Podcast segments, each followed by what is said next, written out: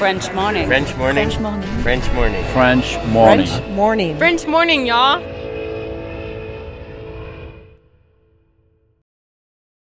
Cet épisode a reçu le soutien de la CFE. La CFE, vous connaissez? C'est la Caisse des Français de l'étranger et il s'agit d'une caisse de sécurité sociale créée en 78 pour les Français résidant hors de France. Maladie, maternité, accident du travail ou encore retraite. La CFE permet aux Français de l'étranger de continuer de bénéficier de la même protection sociale qu'en France, à l'étranger. Pour en profiter, il vous suffit d'adhérer à la CFE, peu importe votre situation, peu importe le pays dans lequel vous vivez ou dans lequel vous vous rendez, et bien entendu, peu importe la pathologie ou les circonstances, catastrophes naturelles, faits de guerre, etc. Grâce à la CFE, vous pouvez vous détendre. La Caisse des Français de l'étranger assure la continuité avec le système français de sécurité sociale lors de votre départ de France, mais aussi lors de votre retour d'expatriation, ou encore grâce à la prise en charge des frais de santé pendant vos prochaines vacances en France. Pour en savoir plus, direction cfe.fr.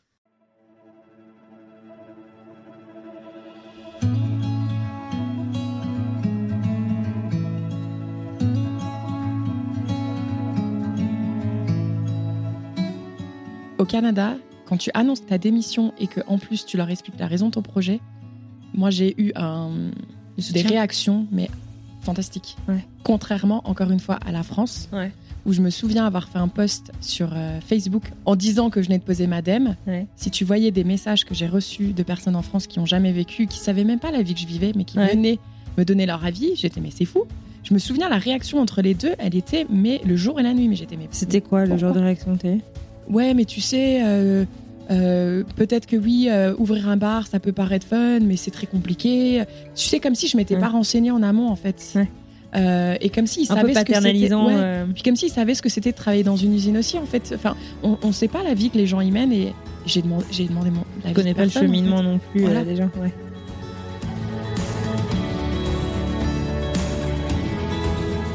aussi une autre chose qu'on m'avait prévenu pendant la formation, c'est toujours avoir un plan B. Chaque décision qui est importante est un plan B. Donc moi, je m'étais dit, en plus c'était euh, pendant le Covid, donc si j'ai le vol qui était annulé, j'avais j'avais déjà anticipé ce scénario. Mhm. S'il est annulé, qu'est-ce que tu fais? J'avais demandé à mes parents est-ce que c'est ok que je revienne chez vous? Et j'avais même contacté euh, le, le copain de ma cousine qui ouvrait une franchise à l'époque et je lui avais dit est-ce que tu m'accepterais en stage? Pas pour gagner de l'argent, Pour mais apprendre. juste pour que moi j'apprends des choses qui seront en lien avec ce que j'ai envie de créer.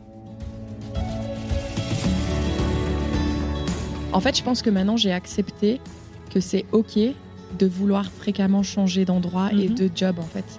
Parce que je pense que j'ai accepté que la vie c'est pas seulement une adresse fixe Ouais. et un travail fixe. Ouais. Ça peut évoluer avec le temps.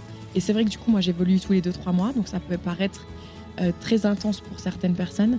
Mais pour moi, ça me correspond Ouais, c'est un, rythme qui te va. c'est un rythme qui me va parce que dès que j'arrive quelque part, je, je suis contente de découvrir un, un nouvel endroit, des nouvelles personnes, un nouveau travail. Et je pense que là, euh, moving forward, comme ils disent euh, les Américains, je pense que c'est ce que je vais m'amuser à faire. En fait, tous les deux, trois mois, je vais me poser quelque part, rester plusieurs mois, Mhm. bouger, etc. Jusqu'à ce que, ce que je trouve un endroit. Jusqu'à ce que tu pas envie de, de continuer finalement. Voilà, enfin, t'as pas de contrainte.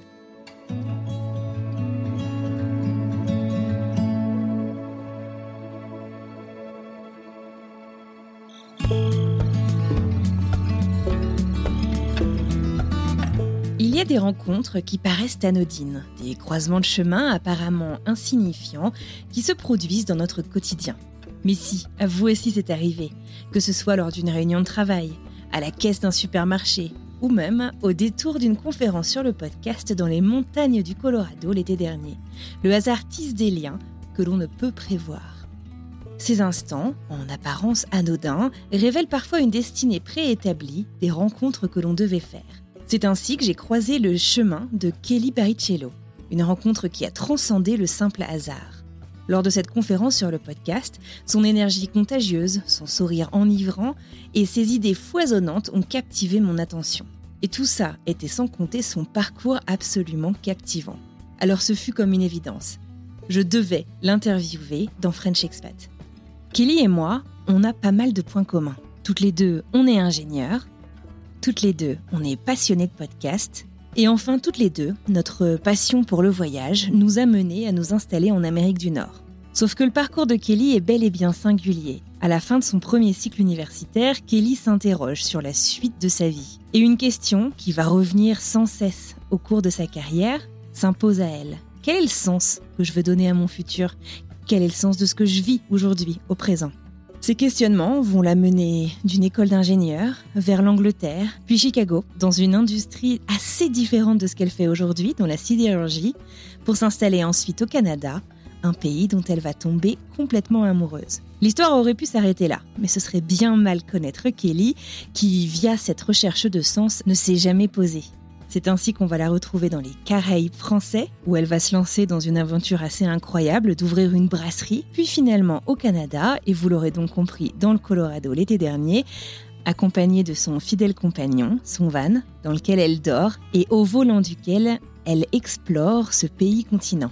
Le récit vibrant de Kelly, entre haut et bas, vous invite aujourd'hui donc à vous connecter à son parcours, à vous inspirer de sa détermination à suivre votre propre chemin malgré les obstacles. Et en suivant son exemple, qui sait, chacun d'entre nous pourra saisir chaque opportunité comme une porte ouverte vers l'épanouissement dans un monde en constante évolution, un peu comme Kelly, la French expat de la semaine. Je suis Anne-Fleur Andrely, vous écoutez French Expat, un podcast de la rédaction de French Morning. Si vous souhaitez soutenir notre travail, n'hésitez pas à vous abonner sur frenchmorning.com. Allez, place à l'épisode.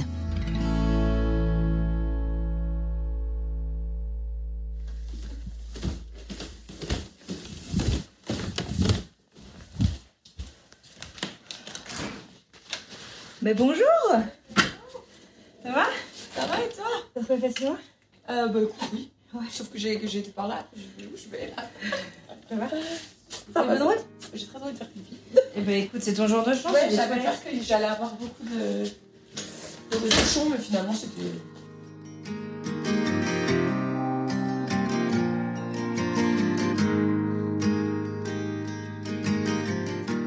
Combien de personnes ont tenu ce micro euh, pour passer derrière euh, French Expat oh, Je sais pas. tu comptes Ouais, je sais pas. En personne, effectivement, il y en a de plus en Bah, plus. a- ouais, moi j'ai vu. Enfin, et en plus, j'aime bien quand tu fais en face à face.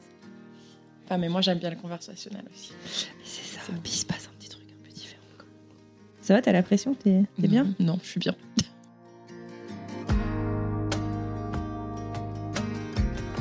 Salut Kelly, bienvenue euh, à Highland. Eh ben, merci euh, de m'accueillir dans ta cuisine et pour ce délicieux café. T'as pas encore goûté, ça? Si. Ah si, c'est bon. Merci beaucoup d'être venu jusqu'à moi. On va pas faire comme si on se connaissait pas. C'est cool, on s'est rencontrés en vrai la semaine dernière à une conférence sur le podcast et je suis super contente euh, bah, d'avoir l'occasion de faire un épisode avec toi de French Expat. Merci d'avoir accepté mon invitation. Bah, merci à toi pour l'invitation. My pleasure. Alors Kelly, euh, j'ai remarqué que tu ne connaissais pas la première question de French Expat parce que je la coupe très souvent au montage.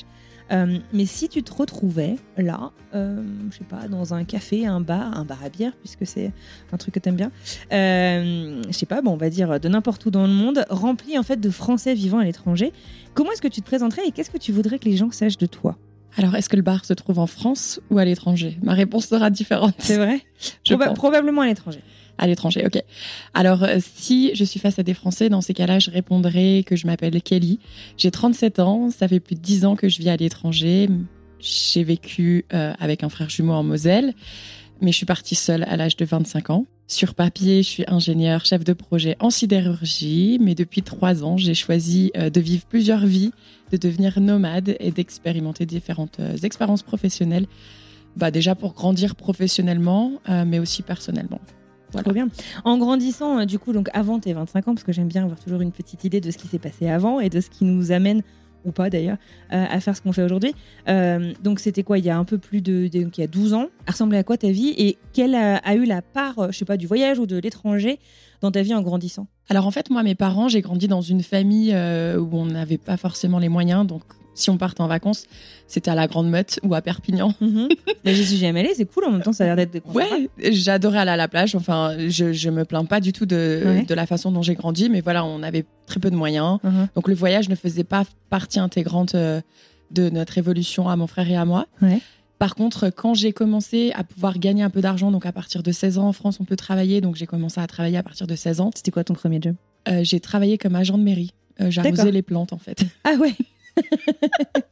ok. Et, euh, et ensuite, à Tu 18 auras peut-être quelques tips à me donner parce que mes plantes sont pas en forme. Oula, non, je te, non, je te conseille pas. Euh, ensuite, à 18 ans, j'ai été caissière dans un Leclerc. Euh, j'ai aussi été agent de cinéma dans un Gaumont. Euh, j'ai aussi, Donc plein de petits jobs, quoi. ouais, vendu des, enfin, mais chef de rayon. Enfin, non, pas chef de rayon. Je remplissais les rayons. Enfin bref. Mhm. Et tout l'argent que je mettais de côté, c'était deux choses. La première, faire la fête avec mes potes. T'étais très fêtarde? Très, très, très. D'accord. je le suis toujours un petit peu, je pense. Et la deuxième chose, c'était des voyages. Donc à l'époque, c'était en plus euh, le développement euh, de notre chère compagnie low cost. Laquelle Ryanair ou? Oui, Ryanair. Euh, donc je suis allée en Angleterre, je suis Mhm. allée en Suède. Euh, ensuite, euh, là, j'allais plutôt euh, du côté de Dubaï, Thaïlande, Égypte. Donc là, je voyageais, mais du coup, soit avec une copine ou avec ma chère cousine. Mais comment cette envie t'est venue? C'est parce que en fait, parce que tu pouvais pas peut-être que ça t'a tellement donné envie d'aller voir ailleurs ou Bah, c'est pas? en fait d'avoir essayé une fois. En fait, une fois, Ouais. je suis partie en Espagne et je me suis dit, mais en fait, c'est trop fun. Ouais. Euh, je comprends rien à ce qu'il raconte. je galère à commander C'était ma paysan. bière. ah non, Una fait ça. Maintenant, je sais. Euh, et en fait, je trouvais ça fun de- d'essayer d'apprendre une nouvelle culture, etc. Donc, je pense que c'est peut-être par rapport à ça. D'accord. Euh, et donc, du coup, pour moi, ça. Et ensuite, je suis partie. euh, lors... Je faisais un DUT en physique Ouais. et mon anglais était vraiment, vraiment nul. Ouais. Euh, donc, euh, j'ai ma prof qui m'a dit écoute, il faut que tu partes. Parce qu'on peut rien faire de toi. Et donc, je suis partie. On peut rien faire de toi, c'est. C'est carrément ça. Enfin, en tout cas, c'est le message que j'ai euh, voulu t'as reçu. Ouais. Mais euh, en tout bien, tout honneur, parce que du coup, elle m'a accompagnée pour trouver un stage euh, au Pays de Galles. Et donc, du coup, je suis partie. Et là, ça a été la révélation. Surtout qu'à l'époque, là, moi. Parce je que du coup, tu partais pour vivre, pas juste pour les vacances, quoi. C'est ça. Et Ouais. puis en plus, moi, à l'époque, je m'entendais pas trop avec mes parents, je m'entendais pas avec mon frère. Donc, j'avais vraiment l'impression que j'avais plus ma place euh, en Moselle. Ouais. Tous mes amis étaient partis un peu à droite et à gauche. Enfin, j'avais l'impression d'être. Qu'est-ce que je fous là, en fait Mhm, mhm. Et donc là, je suis partie, j'ai l'impression de me, de me mettre un peu euh, découverte. Ouais. Et là, ça a été une révélation pour moi et c'était sûr et certain que le reste de ma vie, euh, je le passais pas, je le passerai pas en France en fait. D'accord. Ok. Mhm. T'es parti combien de temps quand t'es parti au Pays de Galles? Alors, je suis partie six mois. D'accord. Ouais, donc c'est quand même. Donc c'était ton premier gros voyage, enfin, où tu restais vraiment euh, sur la durée? C'est ça. Surtout Ouais. que j'ai même pas prévenu mes parents que je partais, donc euh, je suis vraiment. je suis partie sans qu'ils le sachent. Ah oui, t'habitais plus chez eux déjà? Non, non, j'habitais chez eux. Mais comment Je peux être très discrète si je veux. je t'ai dit que je m'entendais pas avec. Et j'étais une. J'étais Oui, pas il une n'y a pas s'entendre et, et, et déserter, quoi. Eh ben ouais, voilà, bah, j'ai déserté. En fait, moi, j'étais en mode, euh, bah, tu me saoules, vous me saoulez, et ben je me Ouais. casse et je ne dis rien. J'étais un peu rebelle. hein. T'étais un peu encore Je en suis crise d'ado, euh, Je pense, ouais, un peu décalé. D'accord. c'est ça. Et donc, ouais, je suis partie sans les prévenir. Donc, tu Ils vois, ont réagi plus, comment quand ils s'en sont rendus compte? Et comment Euh, est-ce qu'ils s'en sont rendus compte? Bah, au bout de plusieurs jours où je rentrais pas, ils ont demandé à mon frère, est-ce que tu sais, est-ce que où est ta sœur en fait? C'est quand même bizarre qu'elle ne rentre pas manger, qu'elle ne dort pas à la maison. Et donc, il leur a dit, bah, en fait, je l'ai déposée à l'aéroport euh, il y a quelques jours. et Elle est partie en Angleterre. Ouais, je sais, c'est fou cette histoire. Quand j'y repense, je me dis, ouais, je suis vraiment Ouais. horrible d'avoir fait ça. Euh, mais à l'époque, euh, voilà, j'avais envie d'être rebelle. et, J'espère que mon et fils de me fera jamais ça. Je, te le souhaite aussi. mais ouais, ça m'a fait du bien, en fait, Ouais. d'avoir ce côté rebelle. Et de penser à toi, du coup, enfin, de, de te concentrer sur toi aussi, peut-être un petit peu, euh, quand euh, la vie de famille euh, prend le dessus. Exactement. Trop cool, d'accord. Donc, du coup, là, t'as quel âge euh, T'es en stage de DUT, donc tu dois avoir pas loin de 20, 21, 22 Ouais, je crois que j'avais 21 ans parce que je pouvais déjà boire des bières en Angleterre et je crois qu'ils ont un truc avec l'âge là-haut, non? Ça date. de- Ça date. en tout cas, je pouvais boire des bières, je te le garantis. D'accord. Et alors, qu'est-ce que tu as ressenti là-bas? Donc, euh, grand sentiment de liberté. Est-ce que tu peux, euh, est-ce que tu saurais te remémorer, je sais pas, le moment où tu es, t'es sorti de l'avion? C'était ta première euh, fois, du coup, dans ce pays-là? C'était la première fois au Pays de Galles, oui. Euh, il faisait moche, il pleuvait, mais j'étais avec une copine à moi qui faisait un DUT. Ah, Donc je pense que j'étais déjà rassurée. Ouais. J'avais vraiment aucune crainte. En plus, on avait déjà trouvé un, un endroit où dormir. Mais par contre, une chose dont je me souviens euh, de façon très précise, c'est que le premier mois sur place, toutes les nuits, je rêvais d'un avion qui se crache. Toutes Oh. les nuits. Donc c'est un peu frappant. Tu, sais, tu te lèves le matin et tu vois un avion qui vient de se cracher ou qui explose dans les airs. Tu comp- mais pourquoi je rêve de ça en Ouais. fait? Euh, Donc ça, ça, je me souviens très. Surtout que tu avais déjà pris l'avion pour arriver. Du coup, c'était Bah quoi, oui. le- quoi le sens de ce rêve? Alors en fait, j'ai fait des recherches. Ouais. Alors je sais pas si le monde de l'internet euh, à l'époque euh, disait la vérité. Alors, selon Google, selon, le Google, forum ou Doctissimo, Wikipédia ou je ne sais plus, euh, je rêvais d'avions qui se crachent parce que c'était un, un sentiment. J'avais un sentiment d'enfin pouvoir m'envoler et de, enfin de, de me de me découvrir en fait, d'être indépendante, etc. Donc je ne vois pas du tout le rapport avec euh, le crash, D'accord. mais euh, c'est ce que je me tu te souviens. en tout cas. délestais d'un poids peut-être et pour. euh, Voilà. D'accord. Ok. Est-ce que tu as envisagé de rester au Pays de Galles à ce moment-là ou- Ouais? Oui, clairement, parce qu'au départ, mon stage d'Erasmus, c'était un Erasmus du coup, parce qu'à l'époque, ça faisait toujours partie de l'Europe. Et c'était trois mois. Sauf que je savais qu'une de mes cousines habitait à Cardiff, donc c'était à trois heures de train de là où je me trouvais. Mhm. Donc en fait, moi j'avais fait un DIT, euh, une rentrée décalée, au lieu de rentrer en septembre, j'étais rentrée en janvier, donc je Mhm. terminais en janvier. Et je m'étais dit, ben, puisque je ne sais pas quoi faire de janvier à septembre, si je retourne, Tu si je compléter. euh. poursuis, et ben, je vais demander si je peux aller vivre chez elle en fait et trouver un travail euh, Ouais. sur euh. place. Et surtout, comme c'est l'Europe, du coup, t'as pas besoin de visa pour rester. Exactement. Ah, c'est cool ça. C'est pour ça que j'ai voulu faire cette Ouais. petite précision. Euh, donc j'ai saisi cette opportunité. Ma cousine a accepté que je vienne euh, squatter une de ses chambres. Merci, cousine. Et, euh, et donc je suis arrivée. Oui, merci à elle. Et donc je suis arrivée et j'ai trouvé un travail dans une, une entreprise qui fabriquait des gâteaux, mais j'ai même pas eu le temps de commencer en fait. Euh, J'allais passer des concours pour une école d'ingénieur. Encore une fois, j'étais sur Google, je ne savais pas quoi faire de ma vie. et euh, j'ai vu qu'il y avait un concours pour une école d'ingénieur à Nancy qui allait euh, entamer une première fois, enfin une promo euh, pour une école d'ingénieur en apprentissage. Hmm. Et je me suis dit, bah, pourquoi pas tester en fait. Mais là, du coup, euh, bah, je suis pas restée longtemps à Cardiff au final. D'accord. Du coup, t'as dû rentrer, t'as été accepté, t'as dû rentrer. euh, Exactement, j'ai dû rentrer pour le concours. Ouais, Ouais. ouais, d'accord. Ouais. Eh ben, félicitations. Du coup, on en déduit que tu l'as eu. Oui. C'est génial. D'accord. Et alors, un truc qui est cool dans les écoles d'ingénieurs en France, c'est quand même l'ouverture à l'étranger euh, de manière générale. Est-ce que ça faisait partie euh, de tes critères? Enfin, comment est-ce que tu as construit justement la suite de ton parcours par rapport à ça? Alors, premier critère, moi, je voulais une école euh, généraliste, Mhm. parce que je savais pas encore dans quelle voie je voulais me, me Ouais. diriger. Deuxième critère, apprentissage pour pouvoir gagner de l'argent, pour que j'ai plus besoin de travailler comme caissière au Leclerc, Ouais. pour pouvoir voyager. Ouais. Et troisième critère, un stage à l'étranger. Mhm. Et donc, ça faisait partie du cursus qu'en deuxième année, c'était obligatoire de partir 12 semaines à l'étranger. Si on ne part pas, on va 12 semaines 12 semaines, ouais. Ok, super. Donc voilà, j'ai euh, c'est cette école que j'ai toutes les cases. D'accord, bah, génial. Ok.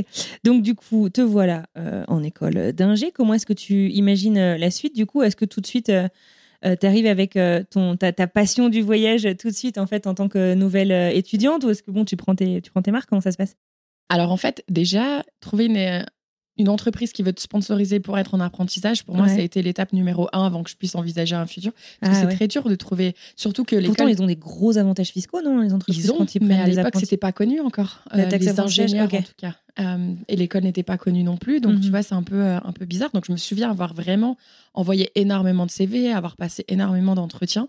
Donc, moi, pour moi, l'objectif, un, c'était déjà de trouver une entreprise. Ensuite, une fois que j'ai trouvé l'entreprise et que j'ai commencé la première année où là, ça a été justement très généraliste, puisque c'est ce que je recherchais, Mhm. mais c'était très dur. Mhm. Donc, encore une fois, je savais même pas si j'allais passer la première année, en fait Ouais, d'accord. tellement que c'était compliqué. Donc à l'époque là, je, je me souviens, je pensais même pas à mon stage à l'étranger Ouais, parce que pour moi c'est- c'était ça faut que je paraissait trop passe, loin quoi. faut que je Mhm. passe les examens en fait. Et pour l'instant, je, je galère. Ouais. Donc euh, et puis j'étais fêtarde, hein, je te le rappelle. Donc là, Ah oui, ça s'est pas arrêté. a un moment donné, il faut te dire bon, Il a fallu faire des choix. c'est ça. Donc euh, et c'est seulement après, une fois que là où les choses commençaient un peu à aller euh, plus facilement entre guillemets, Mhm. où j'ai rencontré ma meilleure amie Julie, qui, euh, qui m'a beaucoup aidé à réussir hein, cette école. En fait, on s'entraidait, on révisait ensemble, on faisait moins la fête. Mais je me souviens que un de nos critères, c'était on ne peut pas boire de bière le temps qu'on n'a pas fini tous nos exercices de mécanique. C'est horrible. Je passe pour une alcoolique. Mais non, on buvait qu'une Heineken. C'était un peu notre façon de Bon, t'es décompresser. étudiante quoi, c'est rien de méchant. oui, voilà. Ouais. Il faut dire ce qui est. hein. D'accord. Et, euh, et ensuite, là, une fois qu'il fallait trouver le stage à l'étranger, donc là, il faut vraiment y réfléchir. En fait, j'ai pris là, je travaillais pour ArcelorMittal, grosse entreprise. Comme apprentissage? Oui. En apprentissage, ouais. Donc, ils ont des entreprises partout dans le monde. Donc, Ouais. c'est pas compliqué. En fait, j'ai pris la carte des usines d'ArcelorMittal, j'ai vu Chicago, j'ai dit, c'est là où je vais aller sans réfléchir Ah ouais. Et sans regarder Donc les tu t'es juste euh, basé sur la destination. Euh, Ouais. Pourquoi tu pouvais faire du tricot là-bas, t'en avais rien à faire. Exactement. Et je me souviens que quand je devais envoyer la lettre de motivation, normalement, la lettre de motivation, il faut quand même mettre en avant pourquoi euh, Mhm, Chicago, mhm. l'usine de Chicago, etc. J'étais, ah, là, il va falloir que je. Il n'y avait pas de chat GPT pour faire de la broderie. hein. Il n'y avait pas de ChatGPT. Mais je me souviens avoir raconté un truc dans ma lettre de motivation. Euh, comme quoi, il y a la, la tour euh, John Hancock qui est euh, Ouais. au niveau architecture, c'est quelque chose d'incroyable. ouais. Donc j'ai fait croire que j'étais passionnée d'architecture et que j'avais absolument envie de découvrir. D'accord, mais en tout cas, ça a marché. Fake it until you make it. Ouais, ok. Donc du coup, ça, Ça marchait. ça a fonctionné. Te voilà parti à Chicago, donc du coup, 12 semaines, euh, pas long, presque 6 mois. Ouais. Ça? Euh, de 12 semaines, ça fait 3-4 mois. Ouais. Oui, c'est ça. Ok, ça se passe bien. Donc du coup, est-ce que tu étais déjà allé aux États-Unis avant ça? Jamais, j'avais jamais mis un pied, j'étais jamais partie aussi loin. Enfin, Mhm. quoique si j'étais partie en Thaïlande mais en voyage. Et euh, le plus bel été de ma vie, encore aujourd'hui, ça reste le meilleur été de ma Ouais. vie. Mais encore une fois, est-ce que je l'explique parce que j'avais l'impression de, de me redécouvrir euh, personnellement, Euh, il faisait un temps incroyable. J'ai rencontré des personnes qui m'ont pris sous leur aile, qui m'ont fait faire des activités un peu à l'américaine en fait. Donc euh, comment ça à l'américaine? C'est quoi les activités à l'américaine Bah tu sais les Américains ils sont ils vont enfin ouais c'est vrai que du coup comparé à la Moselle ils vont aller camper tous les week-ends ils vont aller dans des fêtes foraines. Enfin tu sais enfin je trouve qu'ils profitent un petit peu plus des hmm. activités qu'il y a autour de chez eux. Enfin en tout cas à l'époque c'est ce que je pensais. Par rapport en tout cas à tout ce que tu as connu avant quoi. exactement. Donc après c'est vrai que j'étais une petite attraction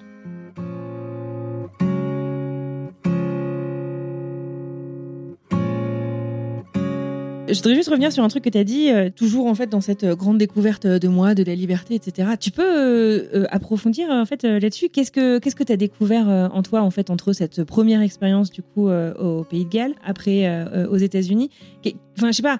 Qu'est-ce que tu as appris sur la Kelly que tu es peut-être aujourd'hui que tu ne savais pas avant bah, d'entamer du coup ce cycle ingénieur? Alors moi déjà un des premiers critères qui va peut-être te parler puisque tu vis aux États-Unis, mais déjà le fait que l'apparence on s'en fout.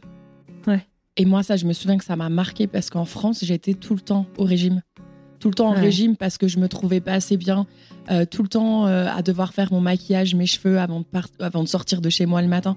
Et là, en arrivant aux États-Unis, je me suis rendu compte qu'en fait, euh, on s'en fout de la façon dont tu t'habilles, on s'en fout si t'es maquillée, tu peux sortir. En tout cas, t'as pas le même regard de la, de la société. Non, exactement. Et donc, moi, ça, déjà, j'ai senti un poids, un poids en moins sur moi euh, qui était dingue en fait. Et mhm. donc ça déjà, je pense que ça a été important. Le fait aussi du coup que j'étais en train de d'évoluer rien qu'au niveau de la langue. Ouais. Tu vois, j'avais l'impression que je faisais euh, quelque chose. Du coup, t'es arrivé avec ton accent gallois. Euh... Oh, wow, oh, what are you? Ah non, l'accent français de, de 1000%. Non, Parce que l'accent gallois, enfin, quand tu habites aux États-Unis, enfin, quand tu parles l'anglais nord-américain, accent gallois ou écossais aussi C'est des accents assez forts. Je parlais toujours pas anglais après six mois au Pays de Galles. Euh, d'ailleurs, je ne comprenais absolument rien de ce qu'ils disaient les Américains. Pendant un mois, je ne comprenais rien. Euh, je me souviens des fous rires qu'ils avaient. Moi, je la regardais. Je disais, bon, je sais pas ce que je viens de dire, mais ok, apparemment, je suis assez drôle. C'était, euh, c'était vraiment, ouais, c'était compliqué. Mhm. Mais compliqué, mais dans le bon sens où je savais que c'était pour mon bien, en fait. donc, je pense que ça, les deux critères-là. Et puis aussi, peut-être que euh, c'était pas la première fois que je vivais euh, seule parce que j'étais déjà partie de chez mes parents à l'époque. Mais peut-être que tu as moins de comptes à rendre ou, euh, ou je sais pas. Peut-être le fait que maintenant je me suis éloignée, de mon frère jumeau. Hmm. Tu vois, je sais pas. J'ai l'impression que tu vis un peu plus ta Un certain envol. Ouais, je sais pas si, si c'est très sympa de dire des choses comme ça, mais. Mais je pense que c'est ce que j'ai ressenti. Mais je pense que la pression et la façon, euh, enfin, tu vois, je pouvais manger ce que je veux et qu'il y a personne qui me dit, euh, ouais, tu devrais pas manger une deuxième assiette. Euh, es pas avoir honte de manger en public. en France, tu vois, on m'a déjà fait des réflexions comme ça et quand j'y repense, je me dis, mais c'est horrible de dire ça à des gens. Et là, j'avais pas du tout. Au contraire, les gens, ils me disaient, ouais, vas-y, viens, je vais aller te faire tester tel truc. Et puis moi, j'adore ça manger. Ouais, donc bah oui, je peux en faire. Puis t'as pas un Ouais. Exactement. Ouais. D'accord. Donc en gros, grande acceptation de toi, grande liberté la vie est belle et du coup tu te dis rapidement j'en veux plus ah, J'en veux clairement plus et d'ailleurs à la fin de mon stage, quelques jours avant mon départ, on m'a proposé de me garder pour ma dernière année d'apprentissage et que je fasse, que je fasse mon mémoire en fait ah, euh, dans l'usine. Voilà. D'accord. Chose que j'ai refusée pour deux raisons. Déjà, je m'étais engagée en France, donc pour moi, quand tu t'engages dans quelque chose. Tu t'es engagée auprès de quoi? bah, De mon entreprise en France, en fait, ils m'ont pris. Ah, de leur l'autre filiale, quoi, fin du bah, siège. on m'a engagée pendant trois ans. J'avais un projet de fin d'études. Mmh, pour mmh. moi, il y avait déjà un projet, il y avait un tuteur. Donc euh, pour moi, la moindre des choses, c'est de finaliser son truc. Et puis parce que j'avais pas envie de le faire en anglais non plus, je me disais oui, là j'ai bien évolué, mais de là à en faire un mémoire, quand même pas. Tu vois. Mhm, d'accord. Donc je leur ai dit si vous êtes sérieux et que euh, vous êtes intéressé par me m'embaucher éventuellement, bah, dans un an je serai disponible en fait. Et c'est ce qui s'est passé. Un an après, j'ai renvoyé un email en disant bah voilà, j'approche. Euh, j'approche, euh, c'est la fin là. Euh, qu'est-ce que vous attendez? Et puis ça a tout de suite été négociation par rapport au contrat de travail, un peu davantage d'expat quand même, mhm. parce que même si j'ai pas eu un contrat d'expat, j'ai quand même eu mon billet d'avion qui a été payé. Ah sympa. Ouais, conteneur aérien, conteneur. ah sympa, c'est vachement sympa. Marin, ouais. Donc c'était quand même sympa. Quoi. Donc conteneur, pour ceux qui comprennent pas, c'est le déménagement quoi, en gros. C'est ça. Donc j'avais pas grand chose hein, étant étudiante, ouais, mais c'est quand même j'avais, sympa de pas avoir juste une valise. Clairement. Enfin en tout cas d'avoir le choix. Si tu veux faire partir qu'avec une valise, tu peux, mais d'avoir le choix, c'est. Euh, ouais, à refaire, je serais partie qu'avec une valise. Ouais. ouais. Moi, je trouve, enfin, pour avoir déménagé comme ça pas mal de fois, je trouve que ça nous, ça nous alourdit physiquement, certes, de travailler plein de choses, mais euh, des fois, justement, on parle de liberté, euh, de se sentir libre. bah, c'est. J'ai un peu du mal à, l'exprimer, mais ça, it weighs you down. Enfin, tu vois, t'as as plus d'inertie, c'est plus difficile, je trouve, de se mettre en mouvement, d'être spontané avec plein de choses quand, quand ta maison est remplie de trucs. Quoi. Bah, carrément. Enfin, moi, là, je me souviens d'un truc tout bête que j'ai embarqué avec moi. C'est un carton avec toutes mes photos de jeunesse. Ouais. Bah, ce carton-là, il est euh, dans une cave chez des amis Ouais. À Chicago. euh, au Canada. Au Canada. Ouais. Et tu vois, je me dis pourquoi je l'ai pas laissé chez mes parents en fait? Ouais. Ils bougent pas. Ouais. C'est beaucoup plus simple. Et quand j'y retourne, tu peux leur as dit du coup que t'as déménagé Ils savent que. Oui, oui, quand même. de toute façon, quand je suis revenue de mon stage à Chicago, je leur ai dit, euh, c'est sûr et certain, là, je reviens un an et je repars. ça- je Ah ouais, d'accord, ok, Tout le monde là. était au courant. ouais. Au fond de tes tripes, quoi. Ouais. D'accord, ok. Je suis vocale aussi euh, par moment. Du coup, donc tu viens euh, faire cette. T'es parti, t'es revenu combien de temps du coup quand t'es venu, quand t'as été embauché Euh, je suis revenue en janvier 2012 et je suis partie en novembre 2014. Euh, et donc oui, du coup, je suis revenue et, euh, et là, pareil, l'installation s'est très bien déroulée. Euh, j'ai vécu des mois incroyables. J'ai rencontré mon premier Américain. J'ai vraiment découvert la Comment culture ça, mon premier américain? Ouais, le premier et le seul d'ailleurs. Ton premier amour Bah, mon américain, premier tu amoureux Oui, voilà, américain, c'est ça. oui. Parce que ça fait quand même un moment que t'étais aux US, quoi. Je me disais, tiens. oui. Non, non, quand je suis arrivée la deuxième fois, la première fois, non. Ouais. Ah oui, je vois ce que tu veux dire. Bah, Aux un américain. Tu t'as pas rencontré Oui, d'américain. ok. Je veux te dire euh, ton premier mec, quoi. Mon premier mec D'accord. américain. Ok. Euh, donc je trouve que parce que c'est sympa, et bah, toi tu le sais hein, par expérience aussi, c'est que quand tu sors avec un Américain, du coup tu découvres une autre facette de la culture et puis tu Ouais. te fais inviter à un Thanksgiving, là Ouais. t'es vraiment dans la famille, enfin tu vois ce que je veux dire. Et, euh, et donc ouais c'était c'était sympa, mais au niveau du travail c'était très très très intense. Tu travailles en Euh, usine, du coup? Je travaillais en usine. C'est un rythme, euh, que tu sois aux US ou en France, j'imagine, qui est très compliqué aussi. Enfin, qui est... Oui, après Physique. j'ai jamais vraiment travaillé en tant qu'ingénieur en France en usine, enfin, j'étais en apprentissage, mais là je trouvais que les États-Unis c'était un level euh, supérieur, surtout pour une femme. Euh, au niveau des horaires en fait. Euh, j'étais là à 6h30 le matin, je partais pas avant 18h, t'as quasiment Ah pas ouais. de pause à midi, enfin tu vois, tu sors pas pour aller manger, Ouais. prendre ton temps. Ouais. Euh, le week-end, t'es toujours sur ton téléphone à répondre à des emails. Ah, c'était Ouais. intense quoi. Et Ouais. euh, en tant que femme, moi je me voyais pas du tout évoluer dans l'entreprise parce que je voyais bien que d'autres femmes n'avaient pas été évoluées, Partaient, quoi. pas ouais. bah, partaient ou soit elles évoluaient pas, elles étaient bah, elles avaient accepté qu'elles évolueraient pas et que elles auraient ce poste-là jusqu'à la retraite et pour moi c'était hors de question. Et en plus de ça, à l'époque, on avait énormément de difficultés sur l'usine. D'ailleurs, j'ai bien fait de partir parce qu'ils ont vendu. Euh, c'est que dès qu'on avait un souci, on, de- on nous demandait, nous, en tant qu'ingé, contacter les ingénieurs du Canada, l'usine du Canada, et demander-leur s'ils ont déjà fait face à ce challenge et comment ils l'ont résolu. Ah oui, des solutions high-tech. Voilà, je me dis, bah, attends, euh, si eux ils savent, qu'est-ce que je fous là, moi Ouais. Pourquoi je vais pas apprendre chez eux en fait Ouais, bah ouais, Et donc, euh, c'est pour ça qu'ensuite, je suis partie au Canada, chez eux.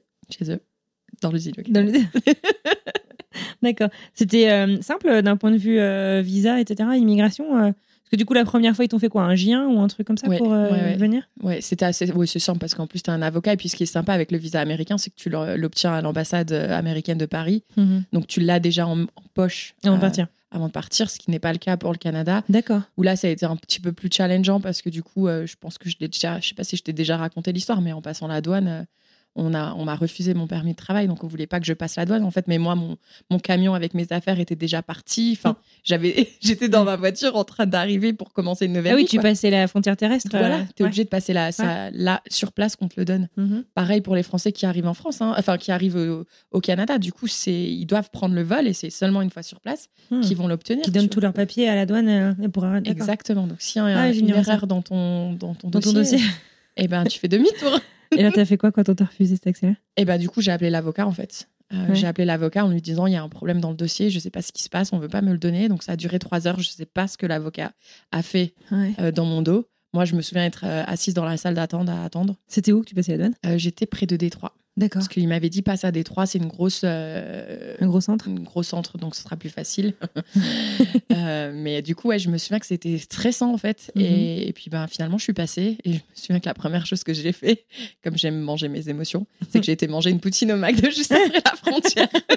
Donc ce n'est pas un mythe, il y a de la poutine au McDo. Enfin, il y a de la poutine Il y a. partout. Oui, oui. C'est quoi, quoi la poutine pour les gens qui connaissent pas? La poutine, c'est des frites avec une sauce brune de viande, Du gravy, là, ça ouais, du Mhm. gravy, Mhm. et, euh, et du fromage. Alors, je sais même plus comment il s'appelle ce fromage là, mais c'est un, un fromage assez particulier. euh, Je crois qu'ils en font aussi aux États-Unis, hein, tu peux en trouver, qui est un, qui est un peu dur, un peu comme un, un peu un plastique comme ça, mais il le comme c'est mis au four, ouais, c'est vrai que la sensation dans la bouche, ça fait un peu du plastique. Ah. Mais comme ils le mettent au four, ça Tu le vends vachement bien. Ouais, je sais. Non, c'est vrai que ça donne pas envie. Mais je vous jure que c'est trop bon. C'est vrai que les McDo, c'est marrant. euh, euh, les... Je serais curieuse d'ailleurs, euh, les gens qui, qui nous écoutent, euh, mais les McDo sortent beaucoup des spécialités en fait régionales. Je sais que dans le Maine, en été, il y a le lobster crab, le, lobster crab, le lobster roll du McDo qui sort Mais non. au McDo, ouais. Euh, Enfin, quand j'allais à Acadia, on, on était tombé là-dessus. Euh, du coup, la poutine, je suis sûre qu'il y en a, il y en a un peu partout. euh, Moi, je me souviens en. Italie aussi avoir euh, vu, je crois que c'était, tu sais, les espèces de pains baguettes que nous on mange à l'apéro en France. Crostini, là Ouais, Ou- les espèces de crostini. je me souviens en avoir vu au McDo. Et tu vois, comme quoi, écoutez, euh, vous nous direz ce que vous avez trouvé au fur et à mesure de, de vos voyages. Donc, du coup, tu arrives à passer la douane. Direction où, du coup, au Canada, là, pour, cette, pour continuer ton aventure? Donc là, j'allais dans l'usine d'Hamilton qui se trouve entre Toronto et les chutes du Niagara. Comment ça se passe là-bas? Tu restes combien de temps? Est-ce que euh, la vie au Canada est très différente de la vie en, enfin, en France, euh, certainement, mais aux États-Unis, ce que tu avais connu juste avant? Alors, elle est différente sans l'être vraiment, parce que du coup, comme on est très proche de la Mm. frontière américaine, donc on a toujours un peu cette mentalité euh, positive, euh, euh, encourageante, où on fait ce qu'on veut. Et... Pourquoi tu penses que tu l'as pas si tu t'éloignes de la frontière? Ben, C'est le cas pour le Québec, Ah ouais? je trouve. Mais toi, t'aimes pas le Québec. Enfin, ça, euh, je suis pas une grosse fan. toute la semaine dernière, euh, à la conférence, elle a tenu à dire à tout le monde qu'elle était canadienne, mais pas du Québec. Voilà. J'aime bien que les gens sachent. Non, parce que du coup, c'est vrai que quand on est dans une province anglophone euh, comparée à une province francophone, Mhm. je trouve que les mentalités changent. Ah ouais. C'est mon avis à moi. Mhm. Mais, euh, mais du coup, ce que j'ai adoré, par contre, travailler dans l'usine euh, au Canada, alors déjà, de un, euh, la santé pour eux, c'est très important. Donc, euh, moi, c'est la première fois que j'entendais parler de mental health, euh, que c'était OK. de- ouais. C'était OK de se sentir pas bien ou d'avoir des doutes, etc. Ils apportaient énormément de soutien par rapport à ça. Euh, Et qu'il n'y a pas besoin de se cacher finalement de, non, de il faut ces parler de ses questionnements. émotions, il faut Mhm. parler de tout ça parce que c'est c'est en, en parlant qu'on avance en fait. Donc ça déjà j'ai trouvé que c'était euh, c'était incroyable. Mhm. Je dis beaucoup le mot incroyable juste pour information. C'est très américain. Et même si oui j'avais pris du, du recul sur euh, mon look et sur la façon et le paraître etc. Ouais. Mais ça n'empêche qu'il y avait des salles de sport, des cours de yoga euh, qui s'étaient proposés, des euh, des hum, personal coach. euh, Bah, des coachs. ouais je sais plus. Mais Des, c'est euh, quoi Enfin sportifs, Ah, bah, des coachs sportifs. des coachs sportifs. Des Euh, profs de sport, quoi. Voilà, des, sp- des- voilà c'est ça le mot que je cherchais, des profs de sport. Euh, et donc, du coup, j'ai adoré ça aussi parce que, du coup, j'avais le sentiment que, euh, ouais, c'était important. Je Mhm. venais pas seulement à l'usine pour travailler. Tu et avais un équilibre, un certain avait un équilibre, entre le pro et le perso. Exactement. Donc, ça, c'était très différent des États-Unis. Et en plus de ça, ça paraît bête, hein, mais moi, maintenant, quand je vois une entreprise ou même une start-up, la première chose que je fais, c'est je prends l'organi- organization, L'organigramme. l'organigramme, pardon, euh, et je regarde quelle est la disparité entre hommes et femmes, en fait, parce que j'ai Ouais. remarqué que dans ma vie, c'est une valeur importante qu'il y ait une disparité euh, entre les deux. Et Justement, c'est, tu veux pas qu'il y ait euh, disparités je veux pas qu'il y ait une disparité, pardon. Je Ouais. veux qu'il y ait, un- ait autant Une d'hommes que de valeur euh, femmes. importante pour toi, C'est une valeur importante. euh, ouais. Et là, c'était le cas. Il y avait euh, énormément de femmes. Pour... Ce qui est rare dans les usines. Exactement. Enfin, et d'autant plus dans la chirurgie.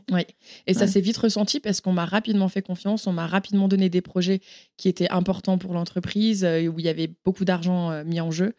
Et, euh, et du coup, là, niveau professionnel, amusée professionnellement, je me suis vraiment amusée, j'ai vraiment évolué. Je me suis retrouvée dans des situations très, euh, très compliquées aussi parce qu'on a tendance à dire euh, ouais, t'es courageuse, euh, oui, etc. Non, non, non, j'ai eu des, des crises de panique, j'ai eu des moments de doute, etc. Mais c'est comme ça qu'on évolue, je pense. Et, euh, et donc, du coup. On peut évoluer sans avoir de crise de panique aussi. hein. aussi. Mais bon, des fois, je trouve Mais ça arrive et c'est OK je trouve qu'avoir du bien. stress, c'est justement, c'est bien. Ça veut dire que je me suis mis dans une situation euh, où je n'ai pas l'habitude d'être et c'est ça qui va me Ça permettre d'avancer. ouais. Mais voilà, au bout de quelques années, je dirais au bout de 4 ans, 5 ans, voilà, ça devenait un peu trop une routine pour moi. Ah non, je suis restée 6 ans, mais au bout de 4 ans, je commençais à me reposer des questions. Et là, je me disais, punaise, mais pourquoi euh, chaque fois, tous les 3 ans, il faut que je parte Et c'était quoi tes, tes questions Des questions sur le sens de ce que tu faisais ou? Mais j'avais l'impression d'être un pion quand même pour l'entreprise, tu vois, même si euh, j'avais cru euh, voir que c'était important, mon bien-être, etc. Mais ça Mhm. n'empêche que je reste un pion, que ça reste le monde du corporate et que, euh, bah voilà quoi, on, on reste quand même euh, petit euh, dans cette chaîne euh, Ouais. de CEO, etc. Et, et en fait, j'avais souvent de la frustration, la frustration. Tu voulais avoir plus d'impact euh, sur euh, Ouais. l'avenir de, de- des trucs que tu faisais de l'entreprise? Ouais, j'avais, je voulais faire une différence. Et on me disait, mais oui, mais tu te rends compte, l'acier qu'on produit, c'est pour faire des, des lits d'hôpitaux, c'est pour construire des ponts. euh, on fait une différence. Ouais, mais non, je le vois pas en fait. Mais à moi. titre individuel, tu voulais avoir un impact un peu plus fort ou- Exactement. D'accord. Donc, euh, la grosse remise en question, encore une fois.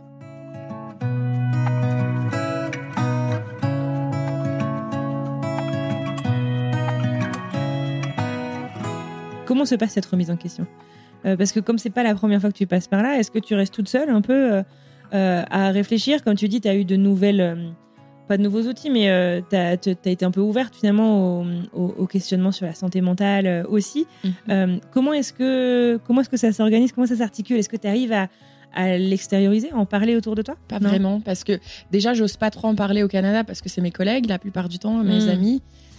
Donc je me dis, bon, j'ai pas envie non plus que le mot. Mhm. Ouais, on commence à dire, ah, Kelly, tu sais, elle est en train d'envisager de partir. Euh, en parler en France euh, non plus, parce que euh, là on me répond mais qu'est-ce que tu te plains Tu gagnes bien ta vie. on t'a dit ça ou est-ce que ah c'est toi qui te mettais des barrières à ah dire on va me dire ça? On, me l'a dit, on me l'a dit parce que tu te plains quand même hein, de, de ce que tu as. Bah, on me l'a dit, oui, mais, mais, pourquoi tu te plains tu On se plaint comme on se plaint pas aussi. Enfin, je veux dire, c'est la vraie vie, quoi. C'est comme que tu habites en Bretagne ou à Montréal. Il y a des trucs qui vont, des trucs qui vont pas? Enfin, moi, en tout cas, j'ai l'impression que pour les Français qui sont restés en France, qui sont jamais partis vivre à l'étranger, qui ont peut-être pas eu ce courage de partir, mais ils ont l'impression. Ou pas eu envie. Ouais, ou pas eu l'envie, exactement. Nous, on dégage une image de. Ouais, mais nous, ce qu'on est en train de vivre, c'est. Je vais pas redire incroyable, mais c'est quelque chose d'unique. On n'a pas le droit de se plaindre, en fait. Hum. T'as jamais eu ce sentiment-là? Bah, on me Peut-être qu'on n'a jamais osé me le dire. peut-être, ouais. mais euh... mais, euh... c'est pas, pas la première fois que j'entends ça effectivement. Ok, donc c'est pas moi. non, non. c'est pas que mon entourage. Mais euh, donc du coup ça a été compliqué. Je me souviens avoir été sur euh, sur Google encore une fois et chercher des livres de développement personnel. Ah oui, je t'avais entendu en parler sur le podcast de Mathilde. Ouais. Donc euh, développement personnel, j'ai voulu même envisager prendre un coach, mais à l'époque j'avais pas envie d'investir par rapport à ça parce que pour moi à l'époque dépenser de l'argent c'était acheter des biens matériels ou un billet d'avion. Et au final, ça a été très compliqué. Ça a pris des années jusqu'à ce que je commence un peu à écouter bah, les podcasts. Hein. Les mm. podcasts, pour moi, ça a été euh, un gros changement parce que là, du coup, tu, tu entends des témoignages de personnes qui t'expliquent ben, si, si tu veux que ça change, il faut que ça bouge en fait. Mais tu es le seul qui peut faire Et comment est-ce que tu as trouvé des podcasts justement qui pouvaient t'aider euh, là-dessus? Tu as une idée de quel podcast justement euh, Je sais pas. Qui, qui bah, pourrait aider des gens qui nous écoutent? Moi, j'écoutais beaucoup des, des, des, podcasts voyage. Dès le début, oui, forcément. Ouais, parce que ça me permettait de, de m'évader en mhm. fait et en fait, ou même euh, des podcasts de changement de vie. Mhm. Mais ce qui me frustrait dans ces podcasts, c'est que euh, ils attaquaient pas l'étape première, c'est comment tu as le déclic et comment est-ce que tu lâches tout en, action. Eux, ils, parlent, ils, parlent tout de suite de euh, bah oui, je suis, partie, j'ai fait ça, et ils parlent de la suite. Donc, ouf, ça a été compliqué. Et ensuite, je sais pas si tu connais Rachel Hollis, mais elle avait écrit un livre qui s'appelle Girl Wash Your Face. Et c'est vraiment, elle, elle, se battait pour faire réaliser aux femmes que si c'est possible, mais c'est à nous de, bah, c'est à nous de faire bouger les choses et d'arrêter de se cacher derrière des excuses. Et elle a fait une conférence qui s'appelle Rise. D'ailleurs, il y a un documentaire que j'invite les gens à aller voir sur YouTube mhm. euh, qui, est, qui est vraiment inspirant. Et, euh, et en fait, en allant à sa conférence avec des copines, qui était que j'avais commencé quand même à en parler un peu tout doucement à des copines autour de moi. Et, euh, et là, je me suis dit, bah ouais, en fait, il faut que ça change.